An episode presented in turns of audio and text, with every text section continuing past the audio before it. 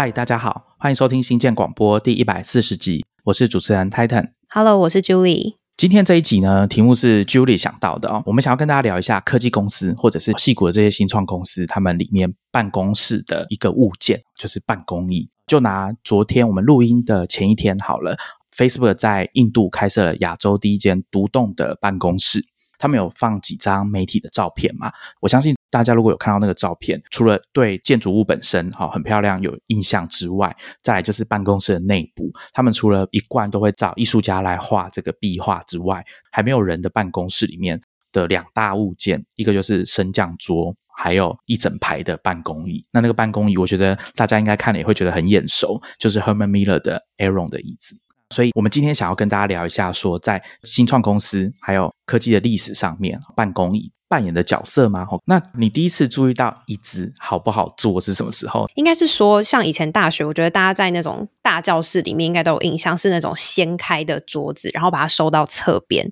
就是桌面很小，然后椅超背就是难用。对，那种非常难用，然后姿势什么的都会不太舒适。可是可能因为进办公室工作久坐之后，就会发现公司配的那种一般最普通的办公椅，其实久坐之后我的下背就蛮不舒服，所以我后来就是有买那种靠垫，概念就是有点像是用两只手把你的下背托住的那种感觉。所以我觉得这样的好处就是，不管去到哪个办公室，不管公司给你什么椅子，但是你都可以改善自己的椅子坐起来比较舒适。对，当时 Julie 来上班的时候，我有注意到，她大概第二天还第三天，她就带了这个靠垫过来办公室，装在她的办公椅上面。我在想，有时候是椅子椅面太大，就算这个椅子有设计椅背，可能根本也没有办法发挥作用，因为根本就靠不到嘛。然后我记得我小时候在家里有一次，我爸爸就是买了那办公室那种椅子，就是有点像 Julie 刚刚讲的厚厚的泡面，可以转，然后可以升降啊，底下有轮子这样。一开始坐了就觉得哎很舒服，而且椅子蛮大的嘛，因为小时候都坐那种呃应该是硬式的椅子，就是木头的椅子。就过了一段时间，我爸他可能有在观察我们使用椅子的状况。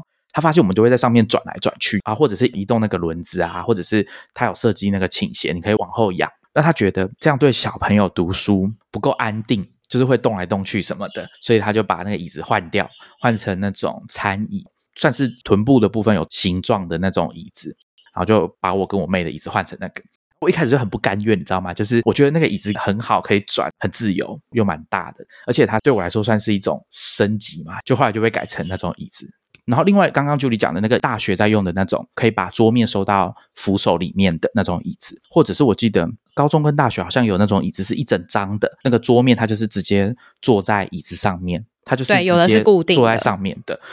我超级不喜欢那一种，因为那种它桌面是斜的，所以你不能在上面放太多东西。有有些东西你放上去，它会直接滑下来，像便当、饮料什么都要很小心。那办公室的话，我印象深刻，就是当年去英赛上班的时候，Lawrence 他的椅子就是 Herman Miller 的 Aeron 椅，他的是应该是第一代的椅子，然后他就一直跟我说，这椅子很棒，保固十年都不会坏。你看我坐了那么久，我自己买了一张来放办公室，所以那时候等于是刚开始工作，就认识到这样子的一张椅子。所以之后再看，之前跟大家介绍过《Off Screen》这本杂志啊、它里面都会有大概两页到四页是给大家看啊，戏骨的科技公司他们的办公环境，你就很容易在上面看到一些看起来好像很厉害的椅子啊，或者是我之前跟大家介绍过那个电子报 Workspaces。我现在比较注意的，除了桌面的摆设之外，另外一个可能就是看他们的椅子，他们是选什么样的椅子，那真的就是各式各样都有。而且很多人也不是真的坐椅子，所以可能最后我们可以跟大家聊一下，就是为什么很多人现在不是坐椅子了。对对对对，没错没错，这也是 Julie 提了这个题目之后开始做研究，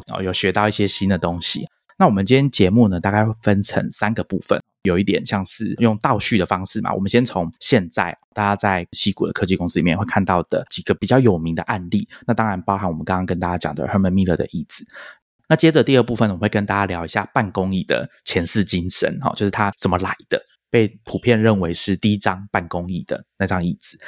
它是怎么出现？然后呢，跟大家聊一些办公椅发展的历史啊，还有包含像 Aaron 这张椅子，它是怎么被开发出来的？Julie 会跟大家讲他们的设计史。最后呢，第三部分我们就会跟大家聊一下椅子这件事情在办公室它扮演的角色。其实不是只是一个工具而已，很多时候它是有文化的层面，还有包含我们刚刚有跟大家讲的说，哎，那除了坐在椅子上，现在还有什么方法？不知道大家一边听这个节目的时候有没有注意到我的背景声哦？Titan 这边的背景声是不是有那种啾啾啾的声音啊？其实是我家附近外面有鸟叫声啊。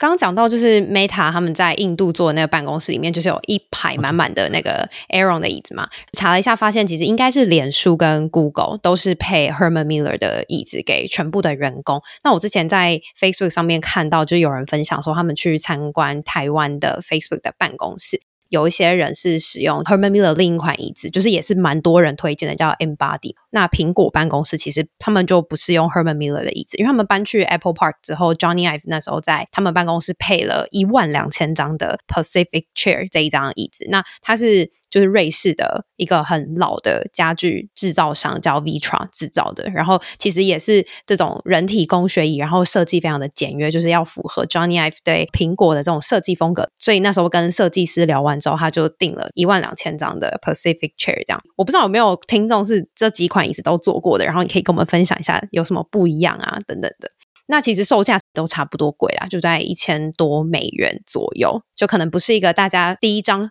入手的椅子就会觉得门槛有点高，我自己会觉得这个椅子这件事情有点微妙的是，其实办公椅跟鞋子蛮像的，就是我们会花很多时间跟它算是零距离的接触吧，而且很影响你身体长期下来的感受，不管是腰酸背痛或是屁股痛等等的。但是我们好像不会那么的花时间去挑办公椅，或者是说一开始就觉得说哦，办公椅很重要。就像你买鞋子也会想要试穿，可是好像很多人就是哦，公司配给你什么你就做什么这样。但是我自己是在五月那时候疫情三级警戒吧，就长期要坐家里的椅子之后，就会开始强烈感受到。一张符合自己的椅子是一件很重要的事情，而且有差，就是因为我的那椅垫就是被锁在办公室里面了，我也就没有回去拿，所以我用家里的就是一般的那种餐椅，就是比较硬。坐久了真的就是非常的累，所以后来我在家也变成就是站着工作。刚好要录音前哦，前一天我看到《Wallpaper》这个杂志啊，他们二零二二年一月号哦就有一篇独家的专访啊，他们采访了苹果的设计部门。我觉得这应该是非常难得的。我印象中以前没有相关的专访哦，大部分都是专访 Johnny Ive，或者是我记得在更久以前，可能就是 Gary Hostreet 这个纪录片导演在拍设计三部曲的时候，在他的第二部啊《Object Five》。里面有拍到 Johnny Ive 的工作室一小段，就这样。所以这个报道里面有很多新的照片，包含他们的工作桌的桌面，他们在设计 iPhone 十三 Pro 的镜头，或者是第七代 Apple Watch 的这些照片啊。虽然没有很多，没有那么让大家可以看透，说哎，他们的工作室长什么样子。我猜可能是因为机密真太多，没办法给大家这样拍啦。我们会把这篇报道链接放在 Show Notes，大家可以去看一下。那你会发现里面照片就会有刚刚 Julie 讲的 Pacific Chair。那另外你还可以看到他们其实有很多其他各式各样你叫得出名字的家具或者是椅子，比如说深泽直人帮他们的员工的餐厅刻制化他的广岛椅。深泽直人之前有以这个很有名的丹麦设计师 Hans Wagner 的 The Chair 当做灵感来源，设计了他的版本的这个广岛椅。那这两张椅子，我觉得大家说不定在日常生活中有看过。说不定有做过，或者是有接触过它的仿制品之类的，因为那个椅子的形状，我觉得蛮常见的。刚刚讲到苹果嘛，那以前大家有看贾博斯的一些相关报道的时候，可能有些人也会讨论，就是贾博斯的生活用品哪一些跟他的个人的这种设计啊、哲学是有相关的。那其实有一张照片，就是贾博斯跟比尔盖茨是坐在同一组椅子上面，然后那个椅子就是大家可能也看过那种。高级舒适的，算是那种 lounge chair。它的那个同一张椅子其实是两个椅子组成的，就是 ins 的 lounge chair 跟 ottoman。那它这样是一组的椅子，以现在台湾的售价应该就是大概二三十万左右。我觉得可以提一下，是贾博士做的是 lounge，就是比较大张的那一张照片，是在贾博士的家拍摄的。那做客的比尔盖茨，他做的是翘脚的那个 ottoman 这张椅子。椅子的设计师啊，就是 Ims 夫妇，他们在一九五六年的时候啊，提到他们想要设计出一张椅子是能够接收体温，就像一垒手的连指棒球手套，能够让人经常使用的椅子。那基本上我看很多人在谈这套椅子的时候，都会提到说，像棒球手套一样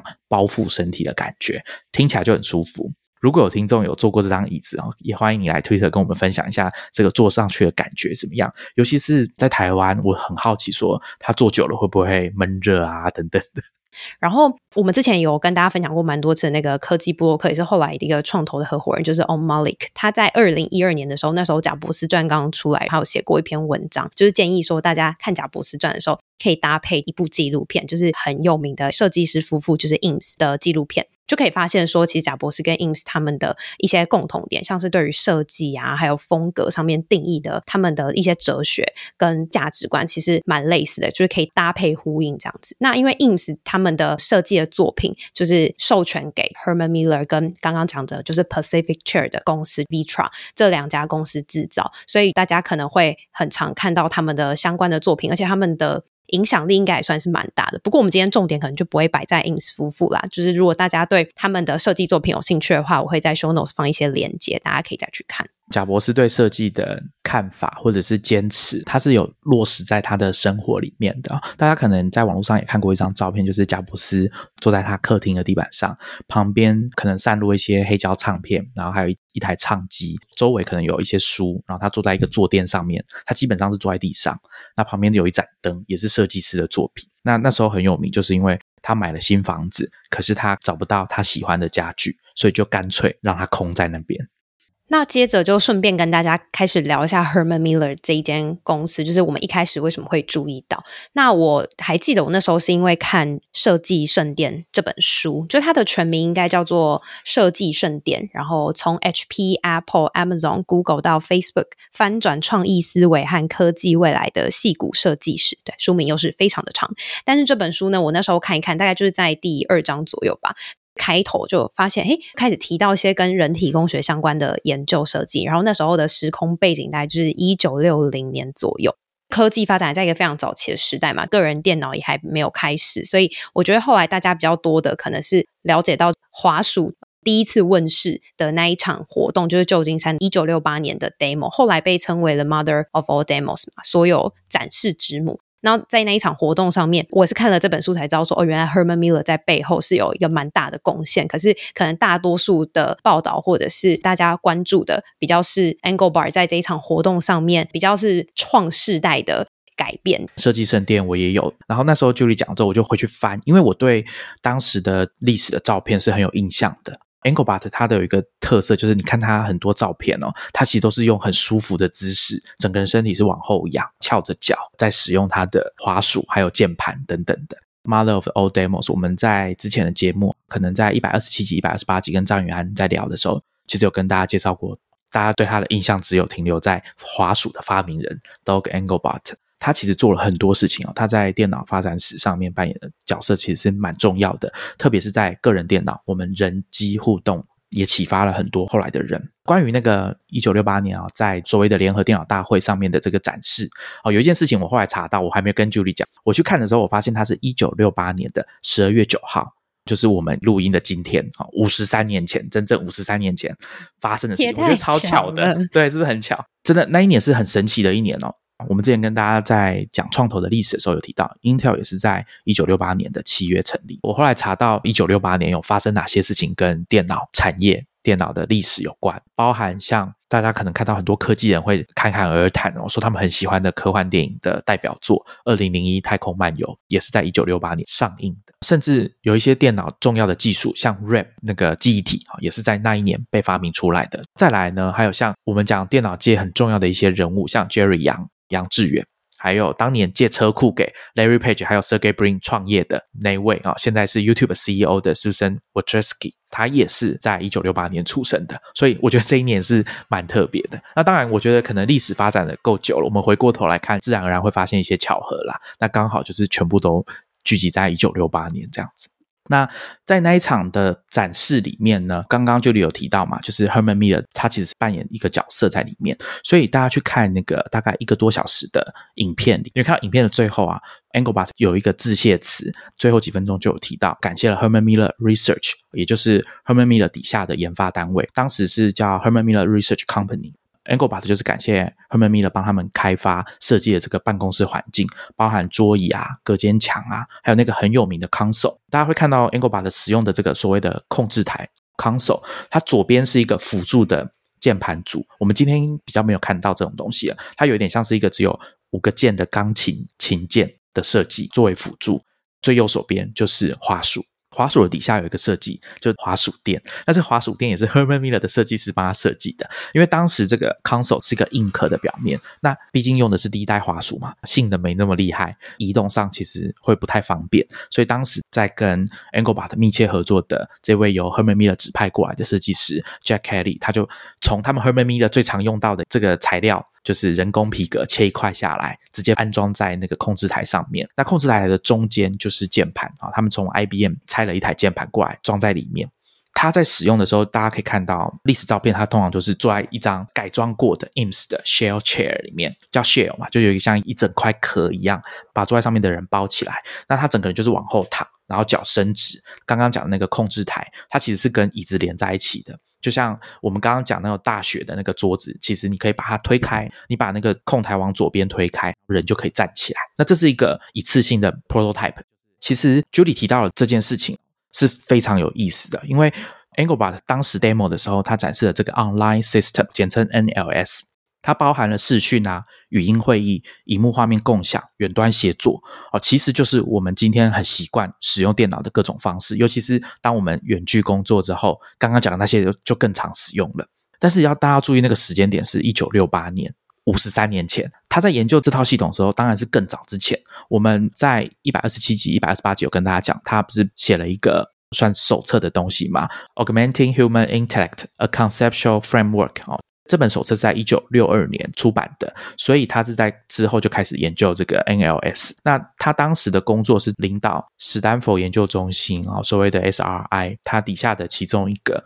Augmenting Human Intellect Research Center 啊，大家可以感受到这个就是从他的那本手册里面发展出来的嘛。那当时的电脑其实最常见的使用方式还是打孔机啊、纸袋，跟 CRT 这个荧幕、滑鼠什么是完全没有关系的。大家在使用的还是以分时系统为主。那有些地方可能还在用这种大型的主机做批次处理的那种，就是你的程式在 offline 写好之后，把那个打孔纸或者是纸袋拿去给负责操作的人。然后他会帮你把这个纸袋输入到那个主机里面，看看你写的程式对不对。那当时一九六八年这个时候啊，其实我们讲后来影响个人电脑发展的这些重要的人物，我们叫得出名字的啊，贾伯斯啊、比尔盖茨，他们其实都还只是青少年而已。所以当时呢，Engelbart 其实就已经设想到未来人们使用电脑的方式，就跟我们现在在用电脑一样，我们就直接坐在那台电脑主机那个荧幕前面去使用，而且用的就是。键盘跟滑鼠，也就是说，当年啊，其实没有所谓的很多人长时间坐在书桌前使用电脑工作这种事情。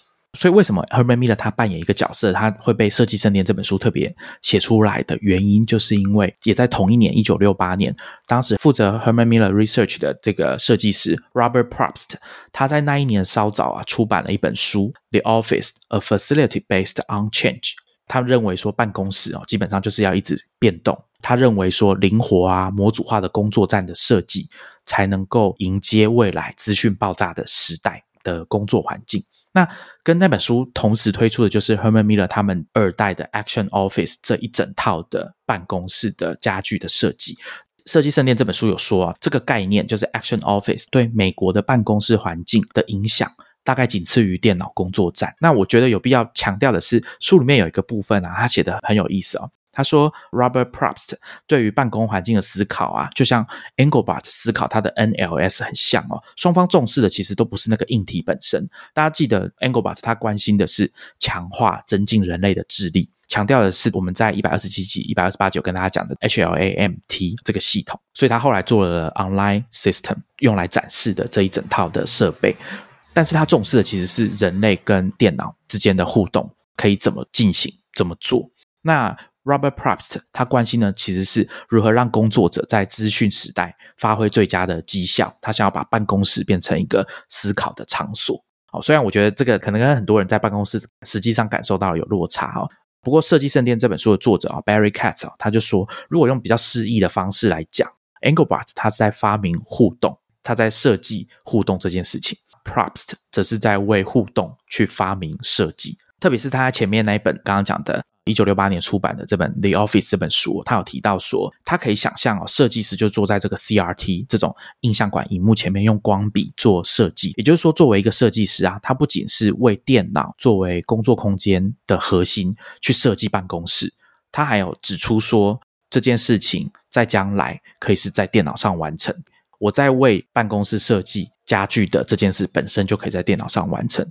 这是在一九六八年哦，大家还在用打孔纸跟纸袋的时候，他认为电脑就是用来做设计的工具。我再强调一次，那时候是一九六八年，没有个人电脑，人类要等到隔年一九六九年才会登陆月球。那他在设计的这个隔板就是 Action Office，大家去看那个照片，你会发现它其实就跟我们现在讲的这种工作隔间其实一样的东西。我看那个照片，他当时设计这个隔板的角度不是九十度，它是一百二十度，就是我觉得比较没有压迫感，看起来也没有那么呆板。如果是规模很大的，这样一整间办公室都是现在我们看到这种九十度的这种隔间，看起来真的很像小时候在玩那种老鼠的那种迷宫的感觉嘛。大家看了应该不会觉得 生产力会增加的那种感觉嘛？很多那个啊自习中心念书的那种自习中心，不是也是这种格子间吗？对啊，很多办公室也是啊。还有的高低差别，就是那个《The Office》那本书，还是他们《Action Office》的行路有放一个两个人，一个是站着，一个人是坐在椅子上，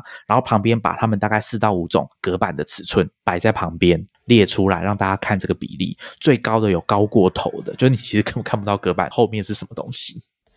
就是在 Herman Miller 他们介绍这一场 demo 里面，算是他们的贡献吧的时候，他们有提到说，Jack Kelly 帮他特制的是 Inks 的那张 Shell 的椅子。那所以 Herman Miller 就说，如果 Inks 夫妇是着眼于运用科技技术去改善大家的坐姿的话，那 Jack Kelly 跟 Engelbart 他们的合作跟互补，是展现出更好的坐姿会怎么样去改变科技的发展。这两个是我在看《设计师》这本书就觉得很特别的地方，就是家具、椅子、桌子、滑鼠垫这些物件跟科技的交互影响，我觉得是很有趣的。而且 Jack Kelly 那时候一开始来跟 Anglebar 合作的时候，就要开始观察 Anglebar 是怎么使用电脑的。他就发现说，因为 Anglebar 很喜欢用一些。不同的姿势在工作，不管是坐着或站着，或是就是他最喜欢的那个翘脚的动作。所以就是因为他这个人的姿势有这么多变，所以 Jack Kelly 就要去想说，要怎么把整个工作台、工作站去设计出可以适用于他不同姿势的场景，他才会去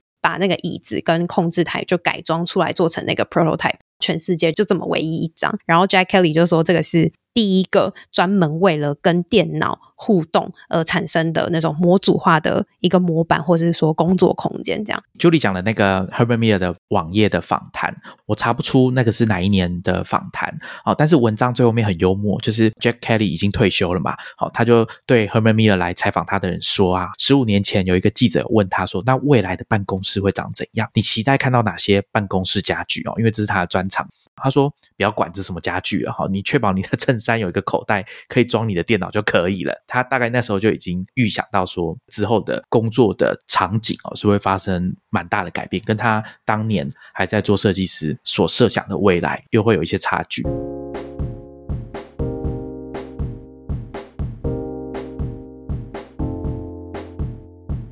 好，那既然讲到这个 Jack Kelly 啊，我觉得可以把他后面哦，包含他的上司哦，负责 Herman Miller Research 的 Robert Probst 派 Jack Kelly 来背后的这个故事，我觉得也可以稍微跟大家交代一下，顺便简介一下 Herman Miller 他的历史好了。Herman Miller 他的起源呢，其实是在一九零五年的时候，密西根州有有一个叫 Zealand，不是纽西兰的那个 Zealand，拼法不一样啊，它是 Z E E L A N D。这个小镇，那里面有一家家具公司，Star Furniture Company，他们当时就做梳妆台这种家庭的家具。那到了这个一九二三年的时候，他被经营钟表公司的 Herman Miller 集团收购，就是由当时 Herman Miller 的女婿 Dirk Jan Depre 来经营。这个 Depre 先生呢，他其实从一九零九年就开始在那一家 Star Furniture 从收银员一路做到总裁啊，在一九一九年的时候当到总裁。那后来呢？这个 Herman Miller 就决定要把 Star Furniture 的股份啊买五十一 percent 过来，等于收购了这家公司。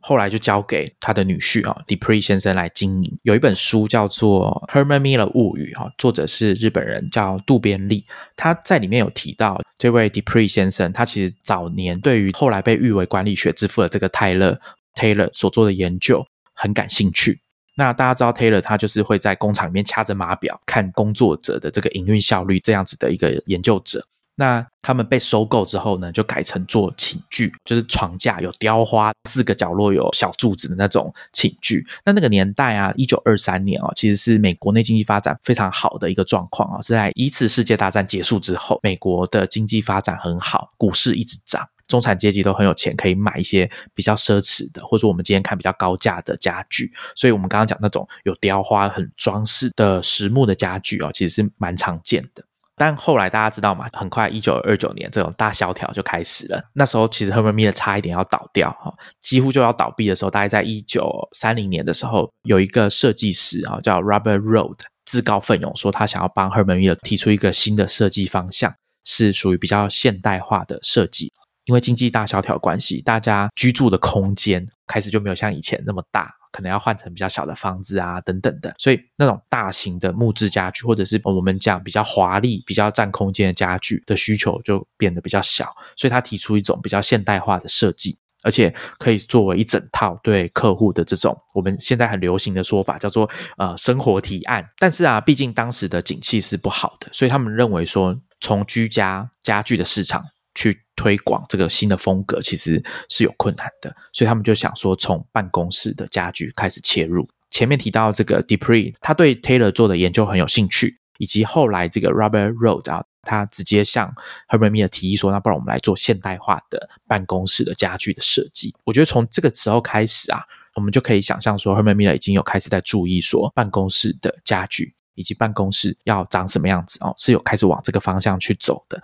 那 Julie 刚刚有提到的这个 IMS，还有提出 Action Office 概念的设计师 Robert Probst，都是由后来接替 Robert Road 的这个作为 Herman Miller 的设计师的一位建筑师兼设计师 George Nielsen 所带进来的。也就是说，大概隔了两到三代的设计师之后。他们就开始衔接上我们现在比较熟悉的六零年代跟科技、跟电脑开始有关系的发展的轨迹。那后来呢，Robert Probst 就是派 Jack Kelly 直接去 Dog Engelbart 他们办公室，跟他们的团队做一些访谈。整个 Augmenting Human Intellect Research Center 这个办公室的环境，应该由 Herman Miller 公司去帮他们设计的。所以就是在设计设计书里面，他就讲说，Herman Miller 那时候把研究部门独立分拆出去，变成一个新的公司。那他们的任务就是说，要在家具产业之外去寻找问题，帮他们构思解决的方案。所以我们前面说到，像 Meta 还有 Google 啊，他们很多都是配 Herman Miller Aeron 这张椅子嘛。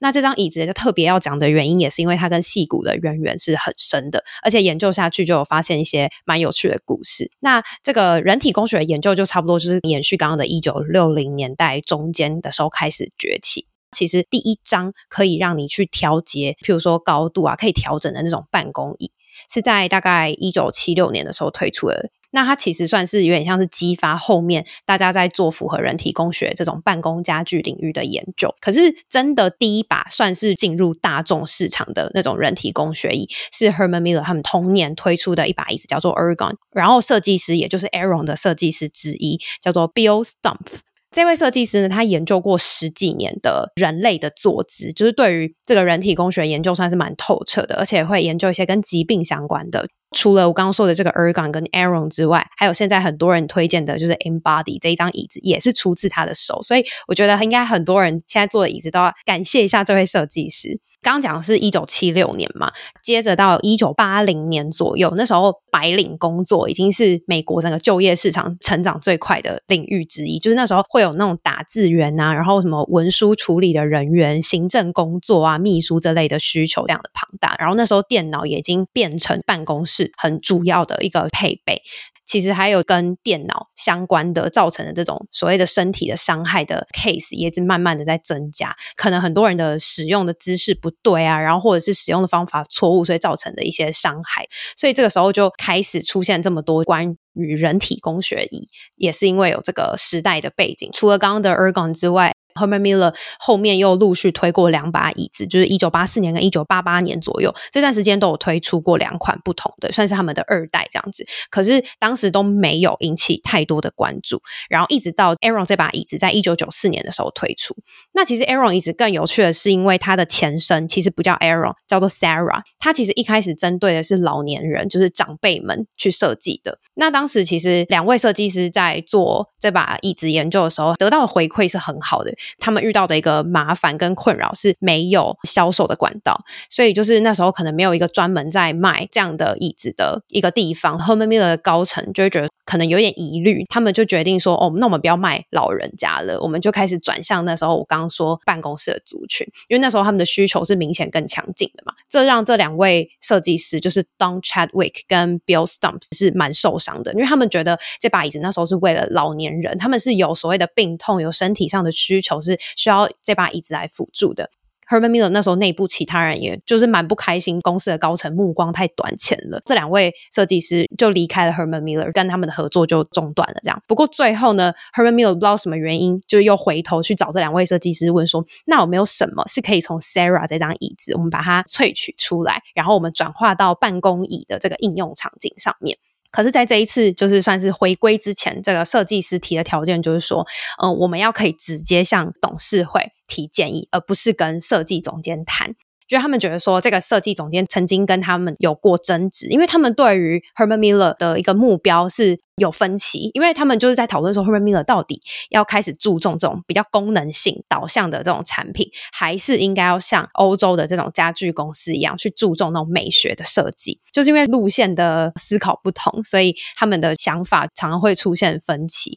总之，他们后来有成功的，就是跟 Herman Miller 又重新搭上线，所以呢，他们就开始想说，好，那我们要怎么把 Sarah 这张椅子把它救回来，让更多人可以去使用？那他们这时候呢，就观察到说，大家会用很多各种的姿势去跟电脑还有键盘互动，就跟 Angle Bar 一样，所以其实是很人之常情，因为它算是一个新出现的一个物件，大家还不知道说要怎么去跟它正常的使用，因为我们现在习惯是因为我们已经知道要在桌子跟椅子的配合之下去使用电。嘛，那那时候大家没有，所以大家就是用各自习惯的方式去使用。有些人就会把键盘放在膝盖上面，或者是说在办公桌前面，就是有点像半靠着，各种奇怪我们现在说的不符合人体工学的姿势去使用。所以设计师呢就汲取了就是这个 Sarah 这张椅子，他们是有一点椅背是有点斜的的这个设计，然后他们去保留这个 Sarah 的框架跟构造，主要在 Aaron 上面做的是材质上面的创新。我们在跟马里奥录的那一集里面就有介绍到它的一些材质嘛。就是那时候是跨世代的革新，就是那时候从来没有人在椅子上面用过这种材料。那设计师发现说，因为人体没有直线，这个就是我们的人体的构造，所以在这把 Aaron 的椅子上面呢，你是也找不到任何。直线的，再怎么样都会有弧度。那时候很多第一次坐 Aaron 的椅子人，那时候还没有推出，还在测试阶段。然后就很多人去试坐的时候，就觉得天啊，这张椅子光看就觉得他们说很像从外星球来的，就是超出了很多大家对椅子的认知范围。我看到这边的时候，想到那时候我们聊扫地机器人那一节的时候，好像很多人也说扫地机器人长得很像什么外星生物这样。对对对对对，我觉得大家那时候的想象就是觉得很奇怪的东西，好像就是叫做外太空来的这样。Aaron 真的是一个市场的先行者，因为从来没有人做过这么机能型，然后对他们来说就是很颠覆那时候大家的审美。好，可是这个走的很前面的这张椅子呢，就变成一个它主要的卖点。最后算是很成功的在市场上推出，然后就非常的热销。那除了这些技术上面的创新之外啊，其实 Aaron 还有一个很革命性的意义，就是跟你买鞋子一样，它是有分尺寸的嘛。那那时候我觉得很有趣的是，查到资料，他说，因为当时有很多其他的卖椅子的公司，他们的椅子的产品命名是用职场的阶级去分的，就像这款椅子叫主管椅，然后这个是基层操作员椅，这个是秘书椅。Aaron 是用小、中、大去分这款椅子的，这个策略呢是重新去翻转了这个职场阶级的制度，然后让后面很多其他椅子的制造商也去效法他的做法。刚刚 Julie 有讲到几件关于 Aaron 椅子在设计上面的一些独特的地方，像当年在设计 Sarah 这张椅子的时候，考虑到说是要给老人，所以你用那种泡棉啊，当时比较常见的做法，可能造成闷热甚至褥疮的问。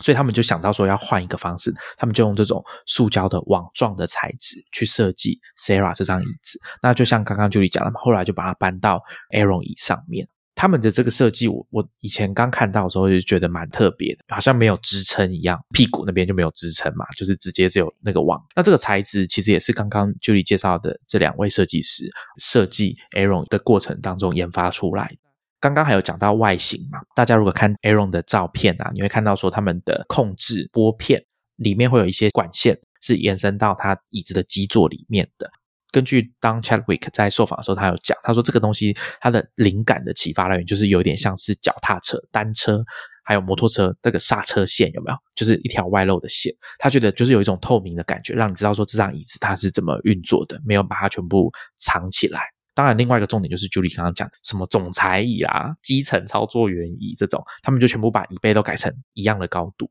Julie 有讲到 Bill Stubbs，他之前已经有设计过一些人体工学的办公椅了。从 ergon 还有后面的 equa e q u a 象对象征，大家可以联想到就是 equality 啊，这个平等这个概念哦，所以这个想法应该就是这两位设计师很重视的，就是说呃大家都应该要做一样的椅子，提供比较好的这个办公环境。那我记得我在一篇文章里面有看到哈，当时纽约的双子星啊，就是世贸大楼他们的接待员哦，就是坐 Aaron 的椅子。那为了准备这一集啊，我有找到一本书啊，书名叫做《关于坐下这件事》，作者是唯物史专家黎辛斯基。那他专门研究一些物件的历史啊，例如螺丝钉与螺丝起子啊，或者是住宅建筑的发展史。我觉得这些题目都蛮有趣的。这位作者啊，他其实以前刚开始在工作、在写书的时候，他有买一张二手的，大概六零年代初的这种银行家椅，就是木质的，是可以旋转，也可以调整高度的，然后下面有副轮子。那后来他也买了 Aaron，他对 Aaron 椅的评价我觉得蛮有趣的。他说。Aaron 椅真是一张完美的椅子，各种控制的部件哦都很管用，而且这个椅子都很舒服，就是网子的这个设计哦，夏天会助于散热。但是啊，他虽然说他是这种很完美的椅子，但是他对 Aaron 有一个很特别的看法。他说他在这张椅子上面已经写过九本书，也就是说经过了很多年的使用。他说不管是椅子本身，或者是扶手的地方上面的人造皮革，都跟他刚买的时候一模一样。他觉得这种机械性的完美哦，有点吓人。不讨喜，因为相较于他以前买的那张二手的木质的这个银行家椅，木质的产品，我们用久了上面会有一些外观的变化，或者是它可能变得很光滑，因为我们手常常会摩擦嘛，等等的。可是它这种机械性的完美哦，是反而让他情感上没有那么喜欢。因为很多人可能是想要看到物品有使用的痕迹，就是岁月的痕迹嘛，所以如果它一直都很新，好像会有一种错乱的感觉。那我刚前面讲到姿势错误啊，或者长时间使用电脑引起的所谓职灾的这种诉讼，就是他们有去告公司、告老板的。那公司的管理阶层就发现说，哦，原来一张好的椅子是真的有有它的价值跟必要性的，所以呃，那时候老板才会开始愿意掏钱为大家买这种。比较贵的人体工学的椅子，那可是真的要让它算是有一个现象级的流行，基本上也还是从那时候戏骨的网络公司开始崛起，这时候算是一个蛮重要的一个节点。因为那时候一九九四年的时候，Aaron 推出，刚好遇到网络非常兴盛的时期吧，一系列非常有前景的网络公司上市，对，比如说 Netscape、Amazon、雅虎等等的，大概都是陆续在这个时候上市。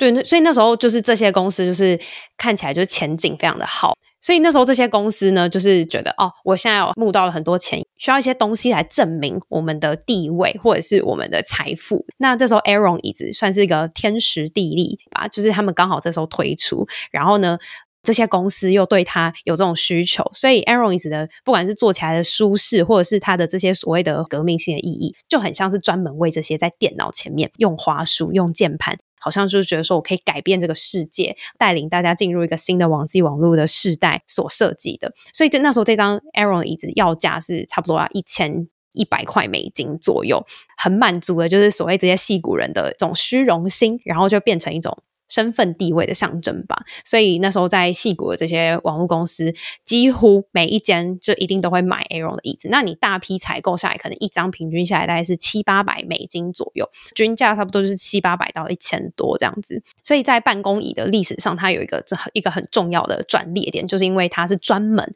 为你去呃使用电脑所开发的。你去对比那些什么总裁椅、什么基层操作员椅那种命名，看起来就有人说这种命名是很粗暴又很过时的。那接下来就是网络泡沫了嘛，然后很多公司就要清算啊、倒闭啊。这个时候就有一个很有趣的现象，就是有一大堆的 Aaron 的椅子开始被堆放在戏谷外面这个街道旁边，或者是公司的角落里。然后在一个大概两千年出头的一个文章里面，有一个工程师就回忆说，当时的场景。这些椅子呢，就很像是这些网络公司的墓地。我觉得这个大家可以换一个画面去想一下，就是中国的那些共享单车，有黄的，有红的，有蓝的，各种共享单车堆满了整个空地，那个画面上就是你可以把它想象成 Arrow 那时候类似，就像这样的感觉，就是他新创公司坟场，对对，就是坟场。然后就算是也是一个时代的见证啦。而且那时候很多摆满 Arrow 椅子的那种公司，现在当然都不存在了。可是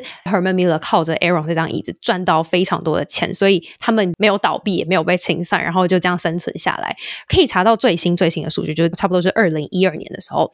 Aaron 这张椅子就已经卖出超过七百万张，而且他说以生产线上面的生产速率来看，平均每十七秒就有一张 Aaron 诞生。但我不知道现在的数据怎么样，总之就是它还是很畅销，这个应该是毋庸置疑。而且 Aaron 椅子那时候推出的时候就被纽约当代艺术博物馆 MoMA 作为就是陈列品收藏进去。应该大家在后续很多的不管是影集或者是电影里面，也都会看到 Aaron 这张椅子。就像那个《生活大爆炸》里面的 Sheldon 就是坐 Aaron 这张椅子，然后还有那个 Suits，就是我自己也蛮喜欢的一部呃律政的影集里面的办公室，他们也是用 Aaron 这张椅子。它是慢慢的在这个世代里面占有他的一席之地啦，是一个很有代表性的一张椅子。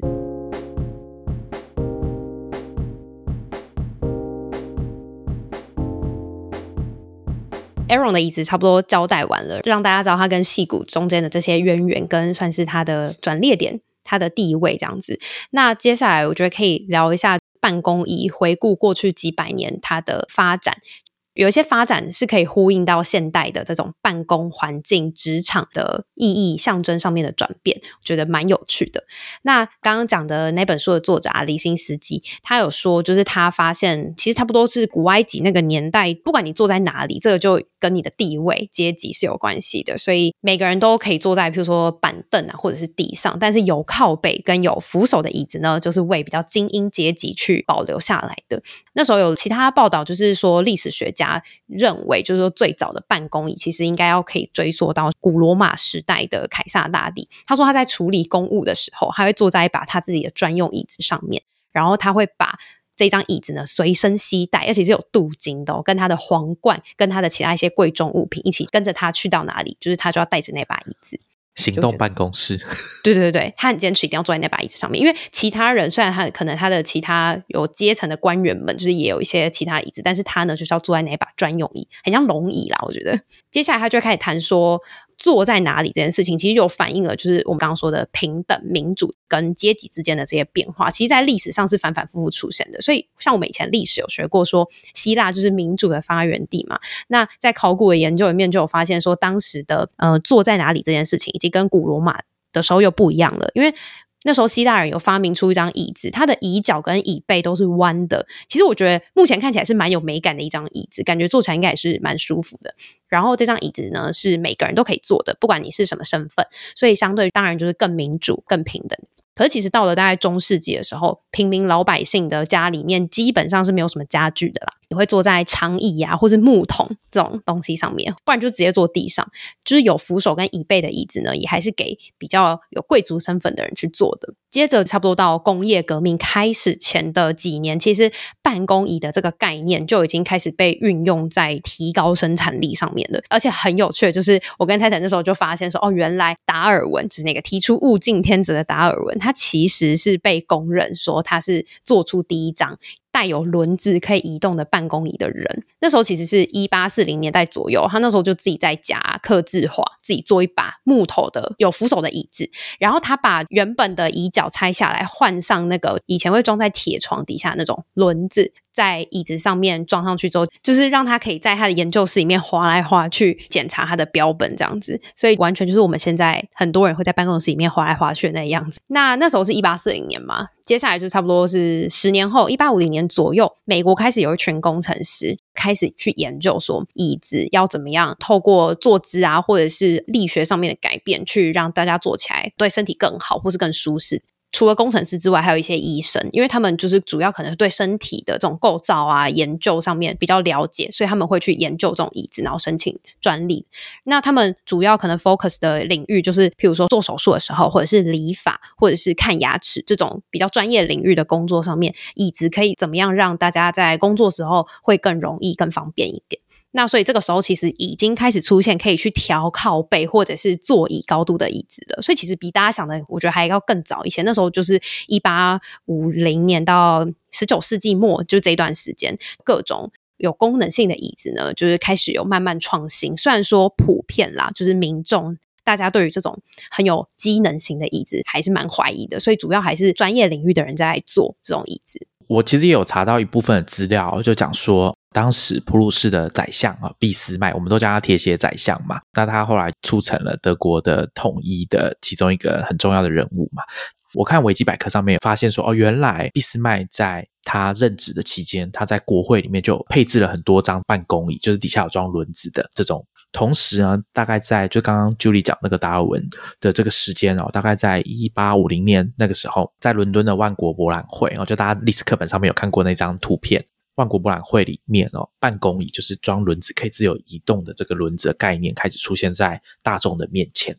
这张在万国博览会上面就是很受关注而且很受欢迎的椅子呢，它其实有很多我们现在看到熟悉的这种办公椅的功能，包括说它可以转，或者是轮子，然后还有一个就是头枕，可以支撑你的头部的。那些设计，还有椅垫上它是比较软的，然后它的那个椅子的外围，它有算是加盖一块布，你可以把它想象成很像裙摆的样子，它是为了要盖住椅子底下的弹簧机关。因为呢，当时我觉得非常有趣，是因为坐得太舒服这件事情呢，是一种堕落的行为，就是 很多人觉得说，你要选择坐一张没那么舒服的椅子，才是考验你的仪态、品性还有意志力的考验。现在听起来觉得很好笑，因为当时。这张椅子之所以要有那一张裙摆去盖住底下的弹簧机关，就是因为那时候这些设计对于当时的人们来说是不道德。可是大家又渴望就是有一张比较舒适的椅子，所以就出现这种有点矛盾的行为。就会可以想象说，虽然我们早就已经过了大概一两百年，可是，在现代很多老板的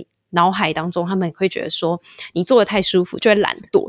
感觉这件事情是成正比的。其实也不用到老板职场啦，你看我。我印象中，我小学坐的那种椅子，差不多就是那种，就是要让你坐的很不舒服，叫你不要乱动这样子。我记得以前老师不是还会叫学生要把手放在膝盖上嘛之类的，就这种很瞎的事情啊。对，所以在有一些比较严谨的制度里面，可能譬如说军队，好了，板凳只能坐前三分之一啊，不能坐的太舒服嘛，舒服你就会懒散。所以这个我觉得很有趣。接下来就是还有一个呼应这件事情，我看到有一个工业设计师，他观察椅子的很多设计，就是根据不同文化跟国情去调整的。就像很多美国人，就像 Angle Bar 一样，他们喜欢往后靠嘛，所以那时候卖给美国的办公椅的椅背都是预先出厂的时候就做好，是会倾斜的。可是相较之下，他说像日本的上班族，通常都只坐在椅子的比较前端的部分。我就觉得在这个事情上面就呼应到，你看以前历史上那种不道德的设计，我就觉得还蛮微妙的。哎，这种真的很符合刻板印象，就是美国跟日本，大家会比较放松，往后躺啊之类的，对，把脚翘到桌上，对。我觉得在在不可能出现啊什么？对，在在亚洲，在台湾就不可能把脚放在桌上。你小时候放把脚放在桌上，你一定会被揍吧？对不对？在家对，在家放在桌上就会被长辈骂死。而且这个概念一直到可能差不多一九二零年代左右，就是大家还是普遍认为说你坐的很舒服，就是会懒散、会怠惰。所以那时候已经开始有工厂的生产线已经出现了。那这些工人呢，都是坐在没有椅背的那种长凳上面工作的。可是他们长期这样坐着啊，当然会累，然后后生产力就会下降，或者是身体会开始不舒服。而且特别是那时候妇女的劳参率开始上升了嘛，所以很多妇女开始投入这种工厂的工作。对于妇女来说，他们会觉得更觉得这样的久坐是姿势上是对他们身体很不舒服的。就有公司开始那时候就慢慢推出说，有一些是有弧形靠背的那种椅子，可以根据每个工人的身高去做调整。大差不多在这个时间，有一款椅子呢，叫做 Do More，非常的有趣。他们呢号称说这张椅子可以有助于防止你长痔疮啊，或者是肾脏的问题，或是便秘。总之，他把这张椅子讲很神。有一款他后来的型号还号称说可以帮你长腹肌，现在应该很热卖吧？坐着就长腹肌，很厉害耶。然后。这张椅子它之所以叫 Do More，其实不是要叫你做更多事。我觉得比较有趣的是，那时候的老板就是这张椅子的创办人，他是希望说他自己做的更多，然后让这张椅子可以为人类带来更大的福祉。但是我觉得以现在解读看来，就是你把椅子做的比较好，就是希望你可以做更多生产力的工作。接下来就是我们刚刚前面讲的那种我们比较熟悉的，就所谓的老板椅啊、总裁椅啊、董事长椅啊，椅背比较高的感觉，好像比较高层的人可以去坐那种椅子。所以其实英文单字里面不是就会有那个 chairman 嘛，就也蛮有趣的呼应到这件事情。所以在 Aaron 出现之后，就是刚刚说的这位作者李新斯基就形容说，其实这就是对阶级制度的一种反抗嘛。因为毕竟在过去这段时间里啊，他一直就是推动了办公室政治的民主化，他也是。代表了一种时代的意义跟价值吧，我觉得这就是为什么我们会特别挑 Aaron 这张椅子出来讲的原因。刚好我在读的那本关于坐下这件事情，有讲到另外一个啊，北美洲的大学由系主任来领导各个系所嘛，这个头衔的英文就是 Chairperson，中文就会翻成主席啊之类的。所以如果你只有被获颁这个教授的职衔或讲座教授这种的，那英文也是叫 Chair。有些教育机构就会送退休教师一把真正的椅子，就是上面可能是这种船长椅或是波士顿摇椅啊之类的。那上面当然就会盖着这个大学的徽章等等的。刚好我前一阵子看了一个 Netflix 的影集，蛮推荐的，大家可以去看一下。影集的英文就叫 The Chair，中文叫做叫他系主任，就是在讲一个大学里面的英国文学系的这个教授，主角是这个吴山卓。这部戏我觉得蛮有趣的，就是在讲说吴三卓当上系主任开始。这个戏所发生的一些事情，那当然这个椅子也是会出现啊。那讲到影集的话，那我就顺便推一部纪录片，就是 Vitra 的一部九十分钟的纪录片吧，就是从一八零零年到现在的各种椅子的发展历程，叫做 Chair Times: A History of Seating。他们会介绍 Vitra 的博物馆里面收藏的一百二十五个很有代表性的椅子，然后里面就是有刚刚提到的 Ins 的椅子啊，然后或者是其他很有名的设计作品。看完之后，你会很想要把那些椅子的模型买回家，然后都超贵。看完之后，会开始对椅子背后的各种，不管是时代的意义啊，或者当时的社会结构，或者是时尚的这种设计的趋势，我觉得是一个蛮有趣的对照。我那时候没有想过说啊，一把椅子可以有这么这么多的故事。我觉得他拍的蛮好看的，然后看完之后，真的很想去 Vitra 的那个。博物馆走一遭，最后呢，聊一下我们自己看作者这件事情的一些想法因为毕竟我们看到一些资料里面，就像一些人体工学的这种专家跟先驱啊，他们就有讲到说，其实人类演化这么多年下来啊，坐在椅子上这件事情其实不是这么自然的事情，而且也不是说人生下来就一定要坐着，因为坐着有点像是是一种妥协。的姿势吧，因为在人的自然行为当中，你可以想象说站着，或是走路，或者是躺在地上，才是我们最自然的那种状态，所以才会说很多疾病都是因为你久坐带来的副作用。大家在很多国家或者是什么的，应该就会看到很多人其实并不是这么习惯于坐在。椅子上的，可能很多人是坐在地板上，或者是蹲在地板上工作的，所以就是一些文化上面的意义吧。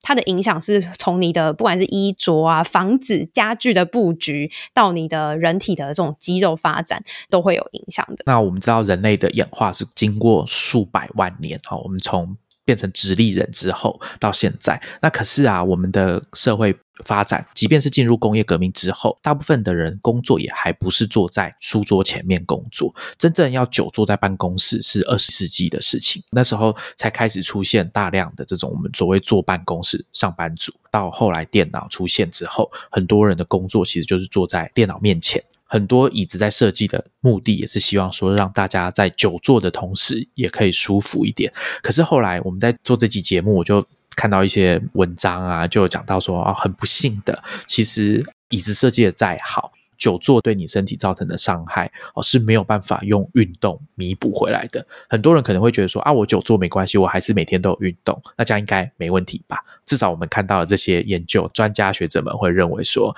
这是没有办法弥补的。所以刚刚 Julie 也有讲，也不是只有坐着一种姿势而已。我那时候看到这个文章之后，我就跟 Julie 讲说，我我决定以后开始每天我要有固定的一个时段，我要站着，我要找个地方站着工作。对，因为我自己是后来，因为我本人的就是血液循环非常的差，所以呢，我看一些中西医之后啊，还有我自己长期在运动的过程中，就是呃，会遭我自己的循环非常的不好，而且都是因为久坐造成，尤其肌肉会更僵硬，会造成筋膜太紧绷，跟久坐多少有点关系啊。所以我后来几乎我可以强迫自己至少半天的时间，可以尽量用站着的方式工作。久坐就会自己觉得自己屁股会变大，我觉得这真的很明显。就我跟我朋友们聊天，大家就觉得说上班之后很明显屁股变大，我觉得真的都是因为久坐害的，我觉得好可怕哦。当然站很久，有的人也会静脉曲张什么的，不管久坐或久站，我觉得都不好。总之就是姿势真的要改变。我还记得那个离心司机那位教授就在书里面就讲说，但他其实本人觉得站立式的那种办公桌。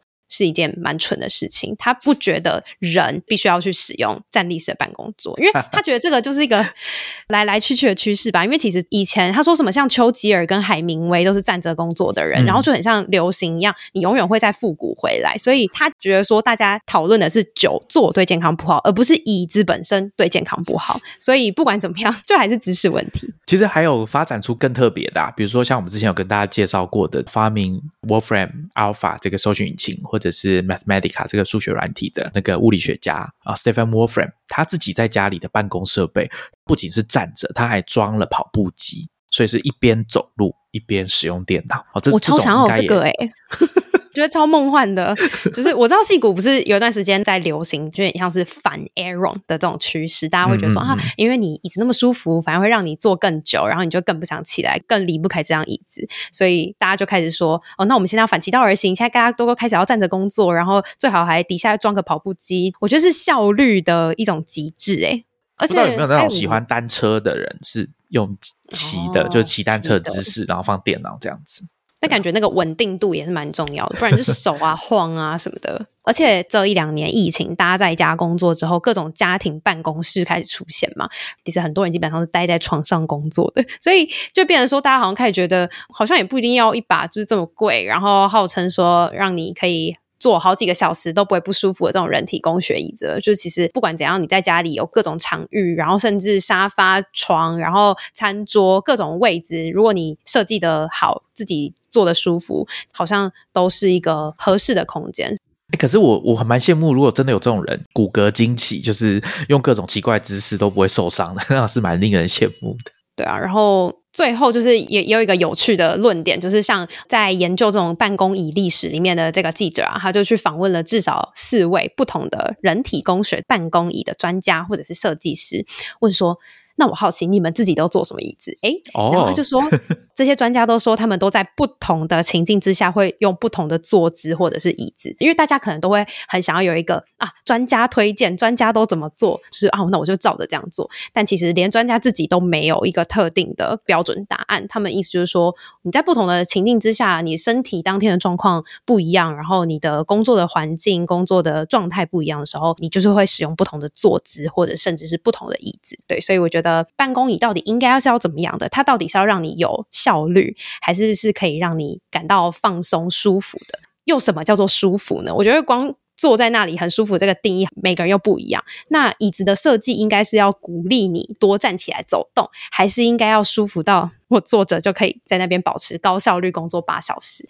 这是一个蛮有趣的思考啦。我好像有看过一个影片啊，是那个。Aaron 的设计师之一就是 Bill Stump，他说他只知道自己坐的舒服，他其实没有办法知道说其他人到底坐下来是不是舒服的。那我想，连设计 Aaron 的 设计师都这样讲。那的确是坐的舒服与否，应该还是因人而异。所以我记得我在跟马里奥录音的那一集，我有提嘛。如果你真的要花一笔预算去买这样子的办公椅的话，其实最重要的应该还是要找一个可以试坐的。真的要坐一段时间哦，不是说坐下去三分钟，我觉得好像还不错啊，就可以买了。理论上，这些提供试坐的厂商，他们应该可以接受你坐在那边坐比较久的时间，因为其实应该要实际的去验证说坐久一点，他那个感觉到底是怎么样。对啊，而且其实就算我们人在睡觉好了，也都一定会翻身嘛，姿势怎么样的都一定要变动，就是你才不会让某些神经特别被压迫到，或者血液的循环才会比较好。所以真的不太可能会有一个绝对完美的工作的一个姿势，或者是绝对完美的椅子。我觉得只会有各种大家很不完美的坐姿，就是脊椎歪掉，手不放好，脚没有踩在地上，然后呃什么手肘这边没有呈现九十度等等。各种试图去突破这种人体工学创新椅子之后，还是会不断的出现啦。因为光 Aaron 自己也一直不断的做一些材质啊，或者是细节上面的改版，所以就是希望大家都可以找到一张对于你来说最适合、最理想的椅子了。那 Julie，你做了这些研究啊，甚至你还写了一篇文章，你会想要去做做看，甚至买一张这种人体工学或者是 Aero 仪吗？我自己会之后想要去试做看看 Herman Miller 的椅子，想说介绍了这一集，我至少也要去试做看看。我在五月那段时间有一股冲动产生，因为就是朋友他们的公司就是可以买 Herman Miller 的原购价这样，然后就问我们说要不要一起买，然后那时候觉得天哪！有在划算呢，然后蛮心动的。可是就是碍于不能试做这件事情，因为那时候疫情嘛，就怎么可能让你去试做？对啊，所以啊，对，所以我就后来就我觉得你的决定是正确的，对，不敢随便乱买。又觉得好，我可能还没有办法一次就直接升级到这么贵的椅子上。不过我会觉得这件事情是之后。会开始慢慢去重视的，也推荐大家，就听完这一集之后，可以去试坐看看 Herman Miller 的椅子啊，或者是其他很多关于这种人体工学相关的椅子，去给他试坐看看。那今天节目最后啊，我想用一段话来结尾啊，就是一样是关于坐下这件事情。那本书里面讲的，我觉得蛮有道理的。他认为啊，这种椅子的设计啊，它其实并不是一种所谓的进化史，就是没有所谓的后来设计的椅子比以前的椅子。比旧的椅子、旧的设计更好，这么铁定的这种说法，就像智慧型手机可能会觉得新的一定会比旧款的好，会更先进这样子。对他认为这种比较像是一种文化的产品哦，它并不是一种很纯功能型的东西。所以 Julie 其实也有提到嘛，就是我们在讲知识的时候，它其实是有点像是钟摆一样，一下站比较好，一下坐比较好，说不定哪天有人会觉得说，我就斜躺。也不错啊，或者是仰躺也不错。如果大家可以把这种很贵的椅子成本压得很低，让你仰躺也很舒服的话，那也没什么不好啊，对不对？这真的是个蛮有趣的题目啦。像我在读那本书的时候，也里面有讲到说，哦，原来蓝骨头。它是一九六零年代，然后一种很流行、受欢迎的这种椅子啊，蓝骨头就是里面可能是这种复合式的材质，很软，对，颗粒的，然后你可以变成各种形状，用一块比较弹性不一样的这种布把它包起来嘛，然后再加上这个椅套等等的，可以变成各种形状之类的。这种蓝骨头的椅子啊，它之所以出现啊，其实是因为那时候六零年代美国的文化有一段时间是很叛逆、很嬉皮，就是我们没有要。搞什么很正式的，就是要这样可以随性的躺啊坐啊。我猜大家应该在那个年代的一些照片，或者是像科技公司，我记得可能贾博士的 Next 这家公司哦，大概八零年代他离开苹果之后创办的，有一些影片或者是照片的场景，其实就是员工大家就是围在这种蓝骨头附近哦，所以他就是有他的反文化的那种印记在里面的。就里也有提到，有一部分的人他们的观念是认为说，你做就是要做好。